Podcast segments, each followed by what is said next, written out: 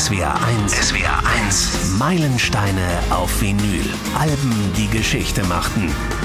Hallo, ich bin Frank König. Joni Mitchells Album Blue feiert in der Woche des Erscheinens dieses Podcasts 50-jähriges Jubiläum. Am 22. Juli 1971 kam es raus und bis heute findet es sich praktisch in allen Albenbestenlisten ganz weit vorne. Es wurde 1999 in die Grammy Hall of Fame aufgenommen und für das US National Public Radio ist Blue das beste Album, das bisher von einer Frau aufgenommen wurde. Blau, also Blue, ist die Farbe des Albumcovers und Blue ist auch die Stimmung des vierten Studioalbums der kanadischen Singer-Songwriterin. Es geht um Herzschmerz der verschiedensten Ausprägungen, um ganz viel Selbsterlebtes und es steckt so viel Folk-Zeitgeist der frühen 70er in diesem Album und so klingt's.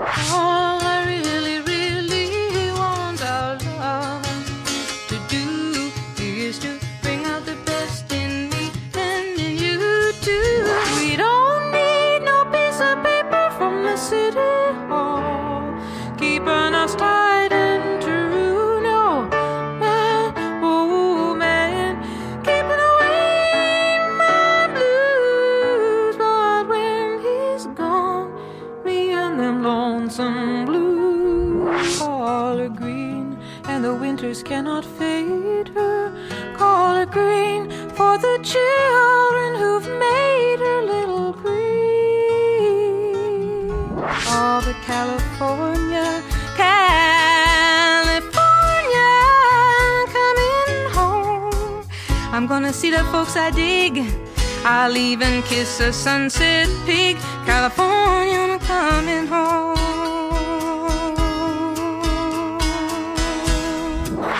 So many sinking now. You gotta keep thinking you can make it through these waves. Acid, booze, and ass, needles, guns, and grass, lots of laughs. Oh, got the that I like, alright. Turn this crazy bird around. I shouldn't have gone this flight tonight. It's coming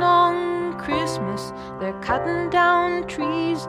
They're putting up reindeer, singing songs of joy and peace. I wish I had a river I could skate away on. Der Opener All I Want, My Old Man, Little Green, California, Blue, This Flight Tonight und das alternative Weihnachtslied River waren das. Im Studio begrüße ich SW1 Musikredakteurin Katharina Heinius. Hallo. Und SW1 Musikredakteur Stefan Fahrig. Hallo. Katharina, bei so viel Auszeichnungen und Ehrungen erübrigt sich eigentlich die Frage fast, äh, ich möchte es trotzdem von dir ganz persönlich wissen, warum ist Blue mhm. für dich ein Meilenstein? Weil Blue in allen Facetten das äh, Singer-Songwriter-Genre manifestiert hat und hier zwei Dinge zusammenkommen. Johnny Mitchell, prägnantes, starkes Songwriting und eine hervorragende, namhafte Backing-Band. Stefan, was war los 1971 in der Musikszene bei Joni Mitchell und in der Welt? Also 1971 äh, ist ja ein Jahr, das, wo die 60er noch nachschwingen und die haben sich ja eher enttäuschend verabschiedet. Also bei Studentenprotesten, wir erinnern uns. Wir haben auch schon mal bei Fourway Street von äh, Crosby, Stills Nash Young drüber geredet. An der Kent State University sterben vier Studenten erschossen. Neil Young greift zur Gitarre, schreibt Ohio. Beim Gratiskonzert der Stones wird in Altamont das Hippie-Credo von Love, Peace und Happiness ja buchstäblich getötet, als die Hells Angels einen Mann vor der Bühne erstechen und ein großer Albtraum für alle Musikfans. Die Beatles hatten sich getrennt. Also die Flower Power Ära war vorbei. Die Gegenkultur wurde politischer. Eine neue, eine, eine starke Antwort auf die politischen, sozialen und kulturellen Missstände. 71 ist bestimmt von Protesten gegen den Vietnamkrieg. 71 ist bestimmt von Black Power, Emanzipation der Frauen, die bei der freien Liebe Ende der 60er in der Hippie-Ära ja am Ende eher die Verlierer waren. Die homosexuellen Bewegung startet und dagegen steht US-Präsident Richard Nixon. Mein Vater weckt mich mitten in der Nacht, weil ich den Weltmeisterschaftskampf zwischen Joe Fraser und Muhammad Ali nicht verpassen wollte. Dem war sein WM-Titel aberkannt worden, weil er den Kriegsdienst verweigert hatte. Ähm, ich bin übrigens wieder eingeschlafen, ja. Acid und LSD-Träume platzen. LSD wird von Kokain abgelöst. Heroin wird populär. Musik wird Mittel zum Protest und beansprucht, die Welt verändern zu können. Marvin Gaye klagt an in What's Going On. John Lennon träumt mit Imagine von einer besseren Welt. George Harrison kümmert sich beim Konzert von Bangladesch mit prominenter musikalischer Verstärkung um die ärmsten der Arm. Pete Townsend von The Who sagt, wir hatten das Gefühl, dass alles den Bach runtergeht, außer der Musik. Elton John, eine kreative Explosion, die es in der Musikwelt so nie wieder geben wird. Und Graham Nash beteuert, wir dachten, dass die Musik die Welt verändern kann. Es erscheinen großartige Alben. Sticky Fingers von den Stones, Aqualung, Jethro Tull, Sly and the Family Stone, There's a Riot Going On und Who's Next von The Who. Und eben Blue von Joni Mitchell. Die hatte vorher ein Jahr Pause eingelegt. Sie fühlte sich eingeengt von ihrem Erfolg, eingesperrt wie ein Vogel im goldenen Käfig. Ihr Erfolg machte ihr zu schaffen und sie steht kurz davor, ein Superstar zu sein. Sie hat sich frisch getrennt von ihrer großen Liebe Graham Nash und macht eine Auszeit. Sie reist erstmal durch Europa mit kleineren Stops auf ausgewählten Festivals, hat viel Zeit zum Nachdenken und diese Gedanken werden der Grundstein für Blue. Sie packt ihr Leben in die Songs, fast wie ein Tagebuch und dann, dann geht's zurück nach Kalifornien, Album aufnehmen, zusammen mit ihrer neuen Liebe, Gitarrist James Taylor. Danke dafür, das war die Zeit um 1971 und wir starten jetzt das Album mit einem Song, dessen wahre Geschichte sich erst Jahre später offenbart hat. Little Green. Born with the moon in Cancer. Choose her a name she will answer to. Call her green, and the winters cannot fade her. Call her green for the children who've made her little green. Little Green, Joni Mitchell. In den letzten Zeilen des Songs heißt es, Child with a child pretending, weary of lies you are sending home, so you sign up all the papers in the family name, you're sad. Ein Kind mit einem Kind, das sich verstellt, müde von den Lügen, die du nach Hause schickst, also unterschreibst du alle Papiere im Namen der Familie. Du bist traurig. Man ahnte es vielleicht damals, aber erst Jahre später kam raus, was genau hinter diesen traurigen Zeilen steckt, Katharina. Ja, eine sehr, sehr traurige Geschichte in der Biografie von Johnny Mitchell. Ähm, sie hat 1965, also gerade mal fünf, sechs Jahre vorher, bevor sie diesen Song veröffentlicht hat, ähm, ihr Kind zur Adoption freigegeben. Und ähm, das, weil sie eben 65 noch eine mittellose Kunststudentin war und eben auch Angst vor der Familie hatte, die sehr konservativ war und sie war nicht verheiratet. Ähm, man erfährt auch soweit nichts über den Kindsvater. Also sie ist tatsächlich von der vor der Familie geflohen und hat das Kind heimlich zur Welt gebracht und hat es eben dann auch zur Adoption freigegeben. Und sie fängt eigentlich schon mit einem sehr treffenden Satz diesen Song an. Sie singt nämlich als allererstes Born with the Moon in Cancer, also geboren mit dem Mond im Krebs. Ähm, und das ist ihre Tochter, die sie eben zur Adoption freigegeben hat. Man hört es richtig, wie, wie zerbrechlich und gleichzeitig auch stark sie klingt als Frau. Ähm, und das muss man ja auch in der Zeit erstmal machen und das muss man auch erstmal alleine durchstehen, so eine Situation. Ähm, es hat sie aber nie losgelassen. Ähm, natürlich, sie hat immer wieder auch an ihre Tochter gedacht und hat Ende der 90er äh, versucht, wieder Kontakt aufzunehmen. Und es ist ihr tatsächlich gelungen, über eine Suche ähm, äh, online, die im Internet stattgefunden hat. Und 1997 haben sich die beiden dann tatsächlich getroffen. Ähm, es ist dann nicht so ganz klar, wie die Beziehung zwischen den beiden äh, weiterging. Also sie haben sich, sie hatten dann ein paar Jahre Kontakt, dann auch irgendwie wieder nicht mehr. Ob sie heute wieder Kontakt haben, das weiß man nicht so genau. Ähm, also ich hoffe es für sie und ich hoffe auch, dass sie ein gutes Verhältnis haben. Aber sie, sie packt in diesen Song einfach ihre Gedanken, ihre Gefühle und ihre Trauer auch über diese Situation, in die sie ja auch irgendwie aufgrund von gesellschaftlichen Normen gedrängt wurde. Also damals als alleinerziehende Mutter dann ein Kind großzuziehen, war in ihrer konservativen Familie einfach einfach nicht wirklich möglich. Und ähm, das verarbeitet sie sehr sehr gut hier in diesem Song. Ich finde natürlich interessant, dass das der einzige Song ist, der schon ein bisschen älter ist. Ja, also den Song hatte sie schon 68 geschrieben und hat ihn jetzt mit aufs Album genommen. Und die Leute haben ja wirklich nicht geahnt, dass es ihre Geschichte ist. Und es ist erstaunlich, wie lange sie das geheim halten konnte. Alle Leute haben gedacht, es wäre einfach nur eine ihrer Figuren, einer ihrer tollen emotionalen Geschichten. Und dass das so persönlich war, hat niemand gedacht, als Blue rauskam. Apropos Blue, hier kommt der Titelsong des Albums.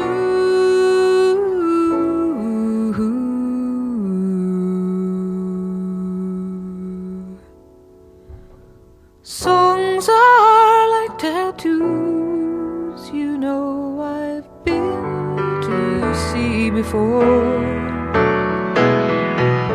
crown and anchor me, or let me sail away. Blue von Joni Mitchell. Es geht ums Traurigsein und dass traurige Songs sich unter die Haut bohren wie eine Tattoo-Nadel. Es geht irgendwie auch um Drogen und vielleicht sogar um einen Herrn namens Blue. Um was geht's genau, Stefan? Dafür bräuchten wir wahrscheinlich ein Literaturseminar, um herauszufinden, um was es genau geht. Aber äh, wenn, wenn wir über Blue, also Blau reden, fällt natürlich erstmal die Farbe des Covers auf, die blau ist. Und es ist zum ersten Mal auch kein selbstgemaltes Bild von Joni Mitchell. Die Alben vorher waren Bilder, die sie selbst gemalt hat. Sie ist ja begnadete ähm, Malerin. Und äh, Blau weckt dann natürlich auch Assoziationen. Ja, you can feel blue, also äh, traurig sein, den Blues singen, blaues Blut. Blau waren auch die Augen ihrer Tochter, die sie in dem Song, den wir eben besprochen haben, Little Green beschreibt. Oder blau kann auch das sein, wovon der Text am Anfang handelt. Diese äh, Tätowiernadel, die Tinte der Tätowiernadel, die wie einem Seemann die Erinnerung einer großen Fahrt, einer großen Liebe in den Arm gestochen wird und für ewig bleibt. Also dasselbe tut ein Song ähm, mit dir, wie es ein Tattoo äh, äh, macht. Es bleibt emotional, es ist für immer präsent. Und es geht im Song es geht um, um, um Abschied, äh, wie bei vielen äh, Songs auf diesem Album. Es wurde lange spekuliert, wer Blue sein könnte. Und äh, Topfavorit in dieser Kategorie war dann äh, David Blue, ein Folkmusiker. Äh, Joni Mitchell hat das immer verneint, hat gesagt, nein, das ist er nicht. Insofern dürfen wir wie bei vielen Songs auf diesem Album weiter fröhlich raten, welche ihrer vielen, vielen, vielen Verehrer äh, es gewesen sein könnte. Und es geht natürlich um Abschiede, das habe ich schon mal gesagt, aber auch Abschiede anderer Art. Sie hat diese, diese Little Space to Filth. Also es geht auch um die Abrechnung mit den 60ern. Es geht um den Abschied von der Gegenkultur der Hippies. Sie, sie sich, wie soll ich sagen, also sie tätowiert sich quasi, äh, übertätowiert Woodstock. Ja, sie hat diese mhm. Textzeile Acid, Booze and Ass, Needles, Guns and Crass, lots of loves, lots of loves, everybody's saying that hell's the hippiest way to go. Well, uh, I don't think so. Acid, Schnaps, Arsch, Nadeln, Knarren, Gras, jede Menge Lacher, jede Menge Lacher. Ähm, das bezieht sich auf diese Hippie-Kultur, die sie mhm. äh, im Nachhinein nicht gut findet, von der sie sich gern verabschiedet, von der sie äh, leere Stellen hat, die sich aber auch wie ein Tattoo äh, natürlich äh, äh unter die Haut gebrannt haben, die immer noch da sind. Ja, und Blau, ich habe es erwähnt, hat natürlich was mit ihr zu tun als Malerin. Das ist eine Farbe. Sie begreift sich ja in erster Linie, das hat sie immer wieder betont, als Malerin. Und ihr Englischlehrer, der gab ihr damals so den entscheidenden Ruck, das auch auf die Musik zu übertragen. Er hat ihr dann gesagt, wenn du mit einer, wenn du mit einem Pinsel malen kannst, dann kannst du auch mit Wörtern malen. Ja, aber so Ach, die Sprache. Klasse, ja war immer eine andere. Ja, sie hat auch immer gesagt, Malen ist so mehr ihr Medium, um positive Emotionen, Freude auszudrücken und in der Musik und da sind wir wieder beim Album Blue, das war dann eher so das Medium, um sich schwereren, traurigeren Themen zu widmen. Also ich denke, Blue verbindet hier tatsächlich die beiden Welten für sie. Ne? Sich, du hast es gesagt, Stefan, sich als Künstlerin auszudrücken, das Positive, das ja auf diesem Album hier auch stattfindet und sich eben auch als Musikerin auszudrücken. Und Blau ist da eigentlich, wenn man jetzt sich mal anschaut, was die Farbe Blau bedeutet, äh, tatsächlich ein sehr, sehr gutes Bindeglied, weil ähm, Sie symbolisiert die Ferne, Sehnsucht und gleichzeitig Klarheit. Also sie wird sich klar darüber, was in den vergangenen Jahren äh, in ihrem Leben passiert ist. Äh, sie hat auch Sehnsüchte entwickelt, denen sie nacheifert. Sie ist auf der Suche nach Harmonie, Sympathie und Zufriedenheit. Auch das steckt in diesem Album und in der Farbe. Sie ist natürlich melancholisch und ist auch in Trauer, also to feel blue und blau. Das finde ich ganz interessant. Äh, da erinnere ich auch gerne nochmal an den Prince Podcast. Da bin ich ja auch auf die Chakren eingegangen ja. Äh, Blau ja, ist ja. das ist das fünfte Chakra, also das Kehlkopfchakra. Und Schade. hier geht es um um Kommunikation. Also das heißt, sie kommuniziert mit ihren Zuhörern, mit sich selber, mit, aber auch mit ihren Fans, mit ihren Zuhörern, die, die ihren Songs tatsächlich lauschen. Es geht um Ausdruck und um die Stimme. Und die Stimme ist hier ganz klar auf diesem Album. Sie ist sehr deutlich, sie ist sehr präsent, sie ist, sie schwebt über der Musik, sie schwebt über den Dingen. Ähm, es geht um kreative und intelligente Ausdrucksweise, um Sprache und um Schrift. Und all das steckt in der Farbe blau. Und all das ähm, ist dieses Album, Blue. Und deswegen ist die Farbe blau ganz klar für dieses Album. Joni Mitchell ist in Kanada geboren, lebt aber in Kalifornien und um diesen Sehnsuchtsort geht es natürlich auch in Kalifornien. Sitting in a park in Paris, France. Reading the news and it sure looks bad. They won't give peace a chance. That was just a dream some of us had. Still a lot of lands to see, but I wouldn't wanna stay here. It's too old and cold and settled in its ways here. Oh, but California, California, coming home. I'm gonna see the folks I dig. I'll even kiss a sunset peak. California, I'm coming home. California, I'm coming home. Joni Mitchell war das.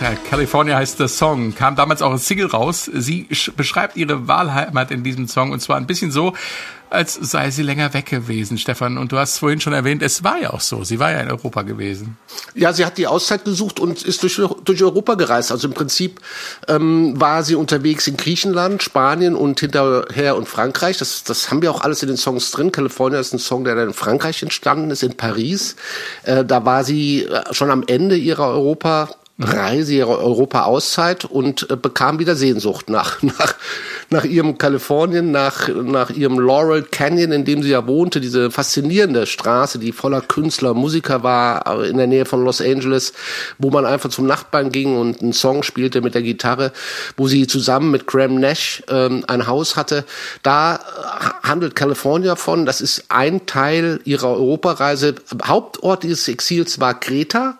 Auch das findet sich wieder auf dem Album in dem Song ähm, ähm, Carey. Ähm, da lebte sie in einer Hippie-Kommune im Fischerdorf Matala. Das, äh, da gibt es diese berühmten Höhlen, die man auch heute noch besichtigen kann. Ah, ja. Da haben dann die Hippies sich niedergelassen. Oh, Carrie, get out your cane.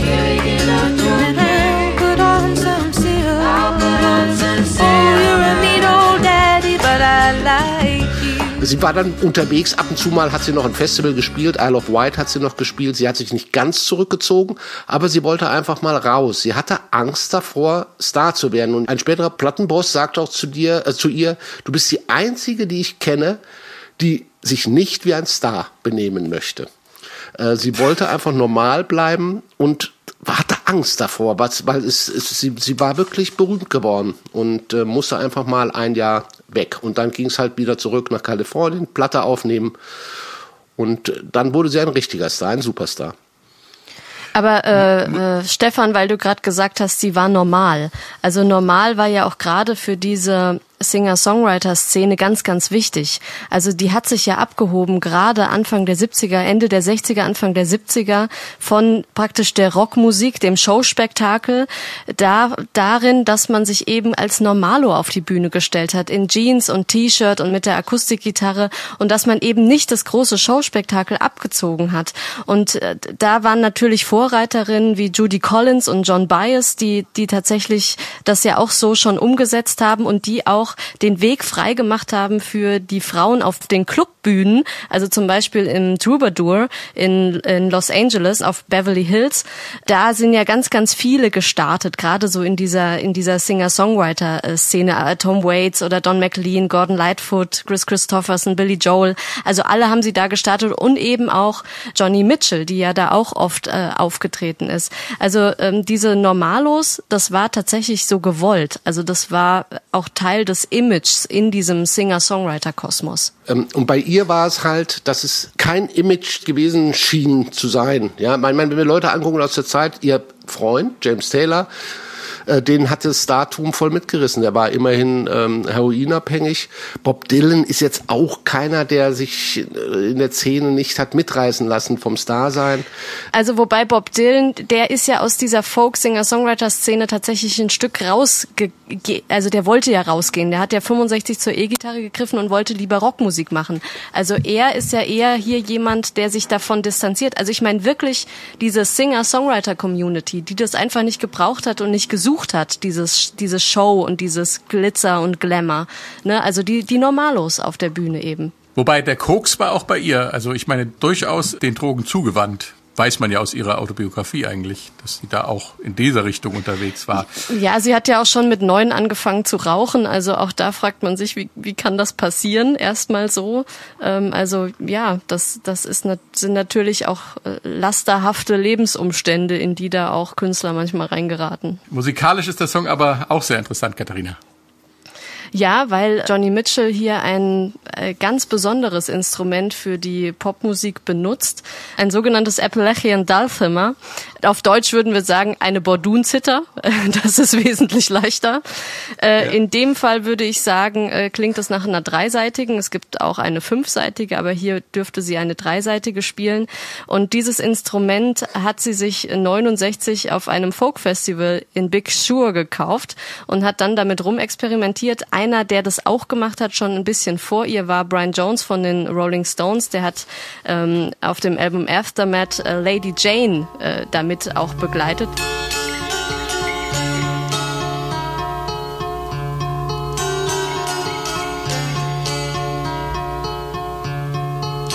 Aber hier benutzt sie dieses Instrument und stellt es auch ähm, ja schön ins Zentrum. Man hört es sehr klar und gut und es passt auf jeden Fall wunderbar in die ganze Singer-Songwriter-Folk-Szenerie, die sie ja hier aufmacht auf dem Album.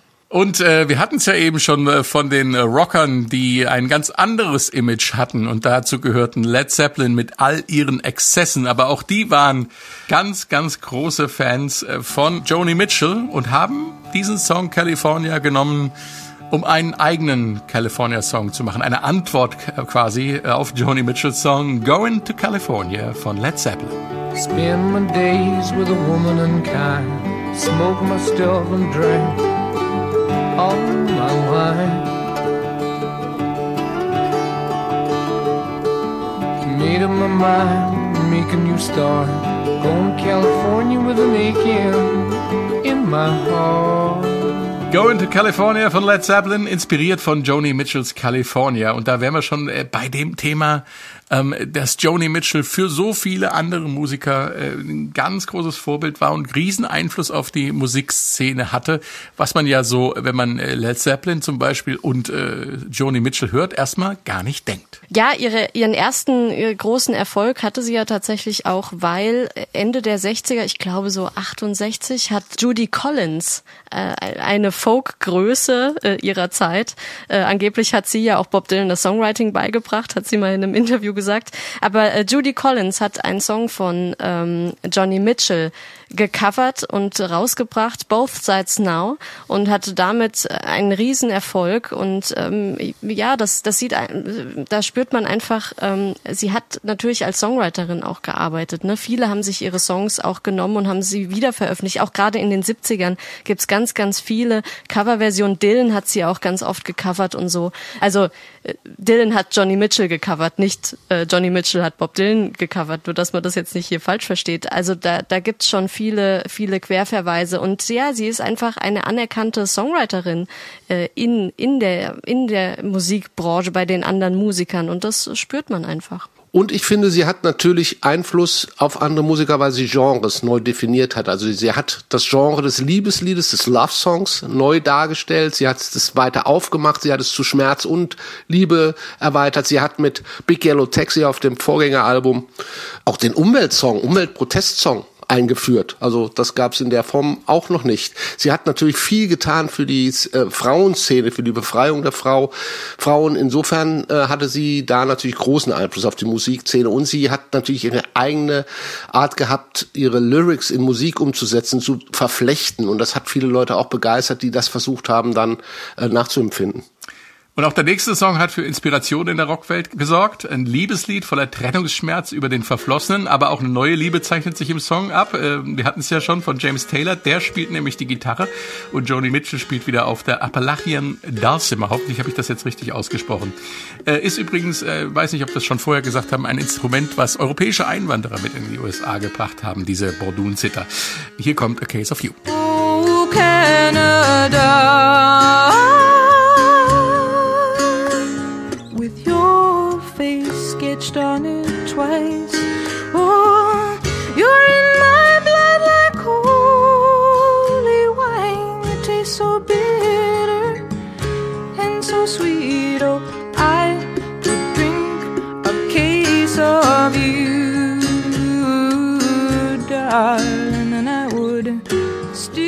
Case of You von Joni Mitchell. Es geht wohl um die Trennung von Graham Nash in dem Song und Mitchell hat dazu mal was sehr Interessantes im Mojo-Magazin gegenüber dem Kollegen Robert Helburn gesagt.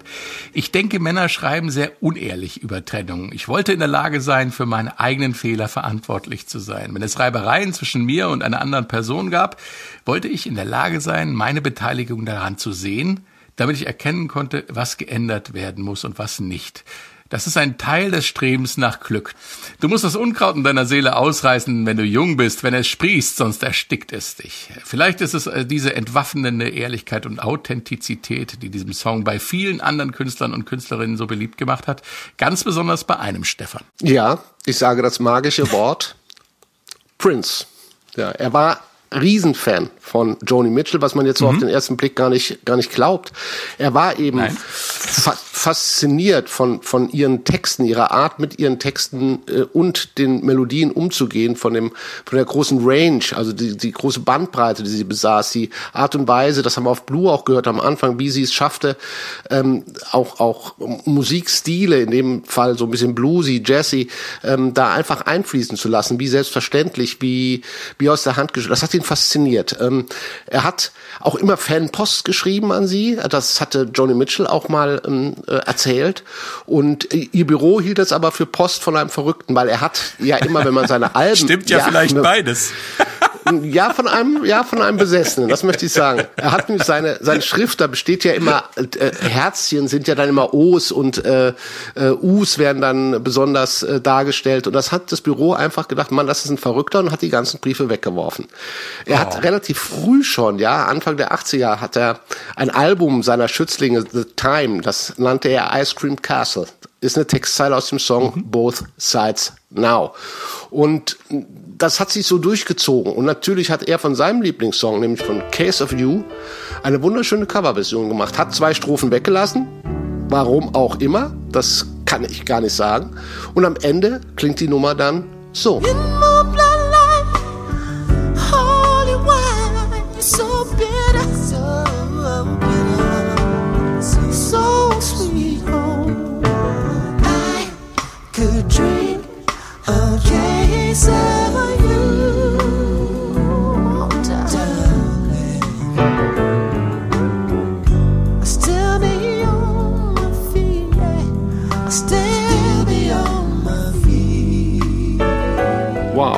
Wow, Prince? ich bin zutiefst beeindruckt von Prince, ehrlich, wow. Ja, eine ganz tiefe Verbeugung vor Johnny Mitchells Werk. Und das hat er immer wieder getan. Auch subtil, zum Beispiel bei The Ballad of Dorothy Parker auf dem Sign of the Times Album. Da singt er von Dorothy, die ihm zu einem Bad einlädt. Ähm, und er nimmt das gerne an, allerdings unter der Bedingung, dass er seine Unterhose anbehalten darf. Und dass er das Radio ein... Ja, er singt das, weil er... Diese Dorothy ist eine... ach, Ist jetzt ein Exkurs, den können wir auch wieder rausschneiden. Aber Dorothy ist ja eine Waitress, also eine äh, Serviererin. Und die will ihn mit hochnehmen. Äh, und er darf baden. Und er sagt aber, ich bin in einer Beziehung. Ich bade gerne, aber eine Unterhose lasse ich an. Das darfst du nicht sehen. Soweit geht's nicht. Aber wo war ich? Und natürlich, sie bittet, das Radio einzuschalten. Und wir ahnen es, da läuft Joni Mitchell. Oh, I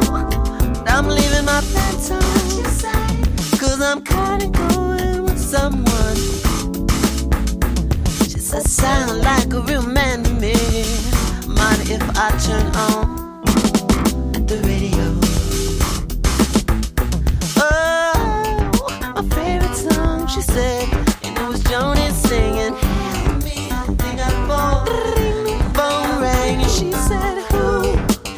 Ja, Jonis Songs wurden immer wieder von anderen Künstlern eingespielt. Allein zum Album Blue gibt es knapp 1500 Coverversionen. Oder Boah. besser gesagt, Interpretationen. Wahnsinn, oder? Ja. Äh, und, Ja, und es gibt auch spielen jetzt mal eine kleine Collage äh, von allen. Äh, aber nur ganz kurz noch eine, eine Hörempfehlung tatsächlich von Johnny Mitchell, was A Case of You betrifft. Es gibt ein wundervolles Album, das ist 2000 erschienen, von ihr eingespielt mit einem wahnsinnig tollen Orchester. Songs von ihr, aber auch Songs aus dem Great American Songbook. Ähm, das heißt Both Sides Now. Fantastisches Album. Äh, wirklich, wenn man sich abends ein, ein schönes Gläschen Wein eingeschenkt hat, bitte dieses Album einmal auflegen. Und da ist auch eine tolle Version von A Case of You drauf. Also sie hat da, sie, sie hatte den Song auch selber nie losgelassen. Das ist auch ein wichtiger Song für, für sie selbst. You were in my blood like holy wine. Oh, and you taste so bitter, but you taste so sweet. Oh, I could drink a case of you. I could drink a case of you, darling. Still, I'd be on my feet. I'd still be on my feet. Ja, und es ist auch wieder eine andere Version. Die, sie, also sie hat ihre Songs ja immer wieder verändert. Gut, später hat es natürlich auch mit ihrer stimmlichen Qualität zu tun, weil irgendwann musste sie dem ganzen Rauchen und im Alter auch Tribut zollen, äh, stimmlich. Aber interessant ist ja, dass äh, Coverversion von ihr nicht, nichts mit Folkmusik zu tun hat. Also äh, Jonys Musik, das ist ja so eine universelle Musiksprache geworden. Also diese eigenwilligen Melodien, die aber trotz ihrer Komplexität dann immer wieder gecovert und gesampelt wurden, wie zum Beispiel hier bei Janet Jackson zusammen mit Hip-Hop-Superstar Q-Tip auf Got Till It's Gone. Aus Jonys vielleicht größten Hit Big Yellow Taxi.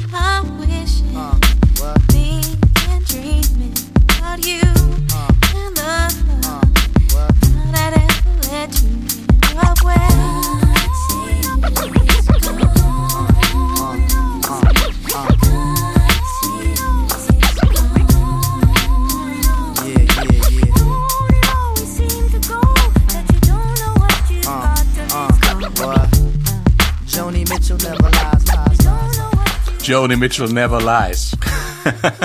Eine große Die lügt Aussage. nicht, die Joni Joni. lügt nie. Nein, Rapper Q-Tip. Und es zeigt einfach, wie weit oder wie tief ihre Musik, der Einfluss ihrer Musik äh, gegangen ist. Lassen wir doch da noch mal ganz kurz äh, ein bisschen sinnieren drüber, wieso das so ist. Okay, sie macht ungewöhnliche Melodien, sie macht wunderbare Texte, aber kann es vielleicht auch sein, dass die Magie ihrer Songs auch darin liegt, dass sie so ganz anders spielt, also Gitarre spielt zum Beispiel, äh, weil sie da anders spielen musste, weil sie sich anders beibringen musste, Katharina. Was war da los?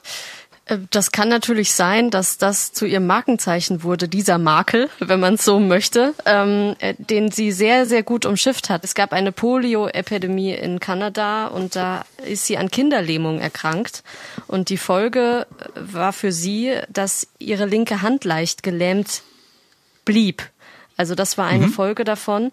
Und deswegen hat sie Schwierigkeiten, ähm, Akkorde zu greifen auf der Gitarre. Also diese großen Akkorde, diese Siebener und Neuner Akkorde, die man so gerne auch im Folk irgendwie benutzt und dass man nicht Wo immer nur hinterher einen Standard Knoten in den Fingern hat, ne? Genau, Ja. genau. Und man Ja. denkt, äh, wie soll ich, wie, wie kriege ich eigentlich meine vier Finger äh, auf dem Griffbrett Und wie komme ich wieder zurück vor allem? Und genau, ähm, und wie komme ich von A nach B? Auf jeden Fall ähm, hat sie da, hat sie die offene Stimmung bei der Gitarre kennengelernt.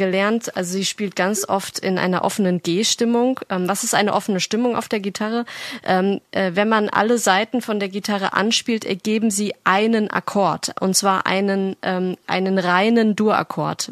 Im Falle von einer Stefan, ich glaube, du hast, oder Katharina, hast du gerade die Gitarre da? Ich habe sie tatsächlich gerade nicht da, aber der Stefan hat sie vielleicht da. Ich hab, sie- ich hab sie da und ich habe zufällig die Stimmung eines Songs aufgelegt, dass wir vielleicht, den wir vielleicht heute auch noch hören, und zwar This Flight Tonight. Und äh, das klingt dann so. Das heißt, ich muss gar nichts greifen und habe schon einen Akkord. Und wenn ich dann ein bisschen da rumfutschle, ergeben sich ganz tolle Akkorde. Die sind dann so.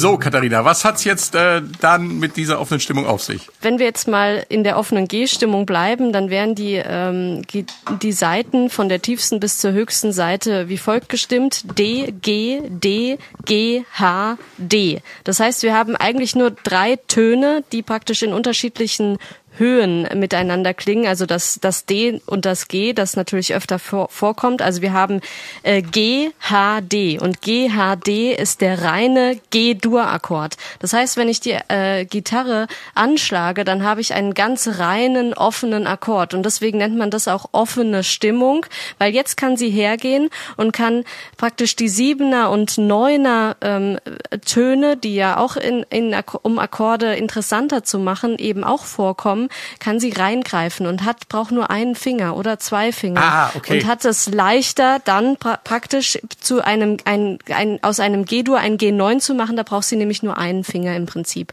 ähm, äh, oder auch andere Akkorde dann zu greifen, weil sie praktisch weniger Finger benutzen muss als bei einer normalen äh, Gitarrenstimmung, weil sie nicht so viele Seiten abgreifen muss, weil die ja sowieso schon mitklingen. Das ist der Grund, warum sie lieber eine offene Stimmung benutzt. Ob das jetzt G ist oder D, ist in dem Fall egal. Man muss nur tatsächlich äh, am Anfang wissen, wie die Gitarre gestimmt ist. Ähm, äh, um, um dann entsprechend auch greifen zu können. Aber das, das zeigt einfach, dass sie sich tatsächlich mit dem Instrument auseinandergesetzt hat. Also sie weiß, wie das Instrument funktioniert. Ähm, einer, der übrigens auch sehr, sehr gerne offene Stimmungen verwendet, ist Keith Richards von den Rolling Stones. Ganz, ganz viele Songs in offenen Stimmungen äh, geschrieben, weil sie einfach leichter und schneller zu greifen sind. Und hier für Joni Mitchell eben auch, die ja in der Hand eben ein bisschen eingeschränkt äh, gelähmt äh, ist aufgrund dieser Kinderlähmung. Es war ja in ihrem Umfeld, auch darüber hatten wir ja schon mal sinniert, bei Crosby, Stills, Nash Young, war es natürlich eine sehr bekannte Methode. Stephen Stills war auch ein Meister der, der offenen Stimmung. Crosby, Stills, Nash Young haben unheimlich viel in offenen Stimmungen gespielt. Und da hat ähm, Katharina vollkommen recht. Es gibt natürlich auch dem dem Song eine, einen ganz besonderen Klang. Es gibt diese, diese, diese Offenheit, offene Stimmung eben. Schwebende dieses, so ein bisschen, diese, ne? Dieses schwebende, landschaftliche, wo, Ja. worauf sie dann, ich habe mal versucht, einen ihrer Texte mitzusingen auf so eine Melodie, die sie singt. Also ich wüsste nicht, wann da der Einstieg und der Ausstieg ist. Das ist, das ist eine Verwebung, das ist unglaublich auf diesem Album. Und darum habe ich mich auch mal gefragt, wie haben die Jungs von Nazareth es zum Beispiel geschafft, aus This Flight Tonight, einem ähm, äh, Song von diesem Album, eine Rocknummer zu machen. Das hören wir uns gleich am besten mal an. Hier kommt Nazareth mit His Flight Tonight.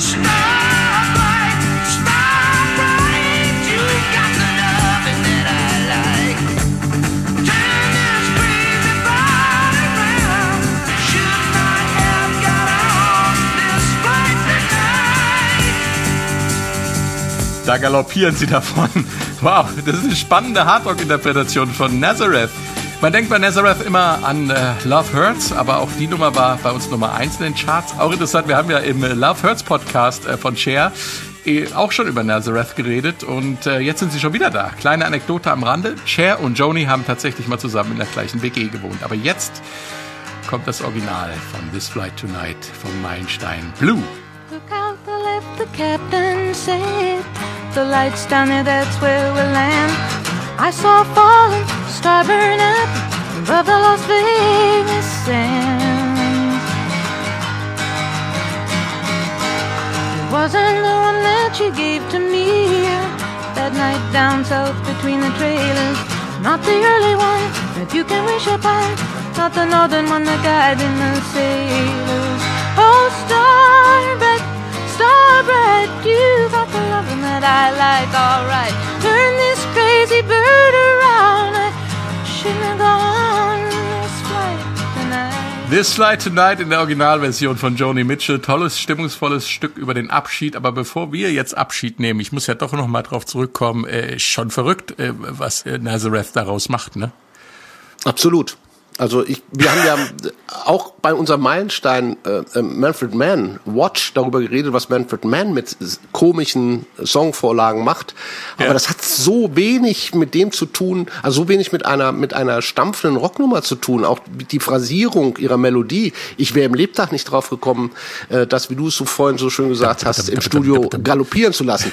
Ja? Also Und dabei die Stimmung aber zu behalten. Es ist auch bei Nazareth Ja. immer noch diese, diese schwebende, diese mysteriöse, diese mystische Stimmung vom Abschied, von dem Flieger sitzen. Äh, Das ist alles noch da. Und das finde ich toll. Vom Abschied nehmen hatten wir es gerade bei This Flight Tonight. Wir nehmen jetzt auch das nächste Flugzeug und äh, sagen Tschüss. Ich danke fürs Zuhören und danke auch an Katharina Heinius und Stefan Fahrich. Sehr gern. Gerne.